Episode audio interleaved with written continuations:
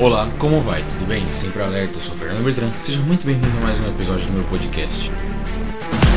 E no episódio de hoje, o Discordcast apresenta a história de Lord Robert Stephenson Smith Baden-Powell.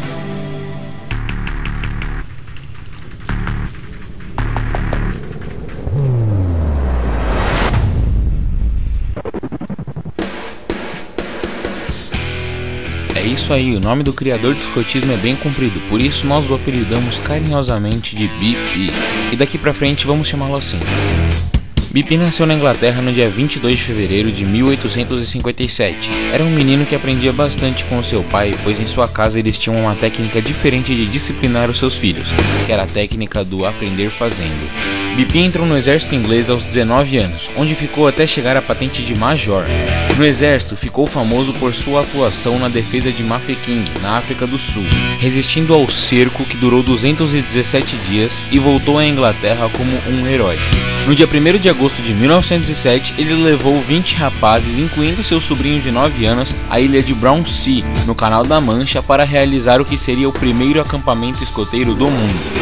O acampamento foi um sucesso e no ano seguinte BP lançou as seis edições do Guia de Escotismo para Rapazes, sem sonhar que estaria fundando o maior movimento educacional de jovens do mundo. A busca pelos manuais foi imensa e tropas escoteiras surgiram em todos os continentes.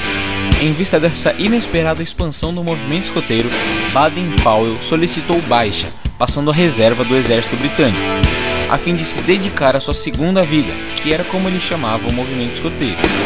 Passou então a viajar por diversos países orientando a fundação e o trabalho de associações escoteiras e para fazer do movimento escoteiro uma grande fraternidade mundial. O movimento escoteiro foi crescendo e ramificando-se até que se fundou o bandeirantismo, que foi inicialmente uma versão para as meninas, na aplicação do mesmo método a partir do ano de 1909. A deflagração da Primeira Guerra Mundial em 1914 levou à mobilização de milhões de jovens e adultos.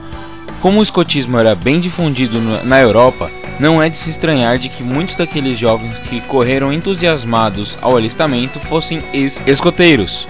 Com o fim da Primeira Guerra Mundial e a desmobilização dos combatentes, BP estruturou o ramo pioneiro para estes jovens adultos que possuíam a, a idade avançada demais para serem escoteiros, porém ainda eram jovens o suficiente para se beneficiarem do método, auxiliando-os em sua reintegração à sociedade.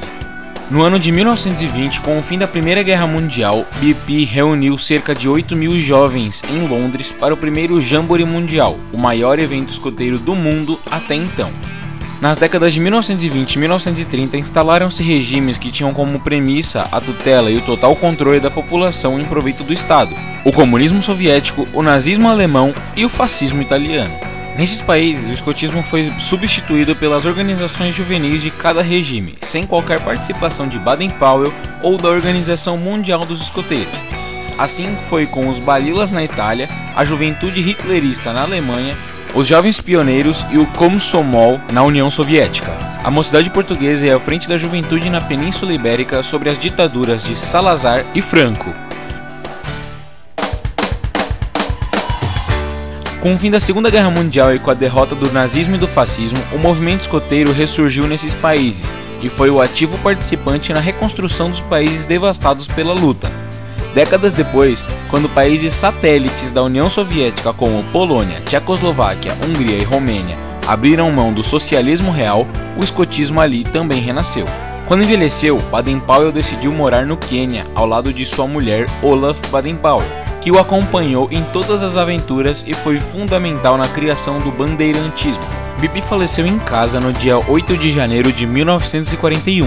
Mesmo com a partida de seu criador, o escotismo continuou a crescer e a conquistar o coração de crianças, jovens e adultos, alcançando hoje mais de 40 milhões de membros em 216 países e territórios sendo que apenas nas Américas existem mais de 4,5 milhões de crianças, jovens e adultos registrados na Organização Mundial do Escotismo. A Organização Mundial do Movimento Escoteiro, ou a WOSME, foi criada em julho de 1922 em Paris, na França.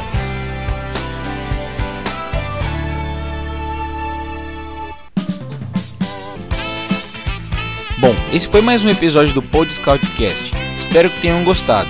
E se você tem alguma ideia ou sugestão de tema que eu possa abordar em um próximo podcast, manda lá um direct no meu Instagram. Anota aí: pod p o d scout s c o u t cast c a s t. Tudo junto em minúsculo. Pod Scoutcast. Muito obrigado por ter escutado até aqui. Meu sempre alerta e até o próximo episódio.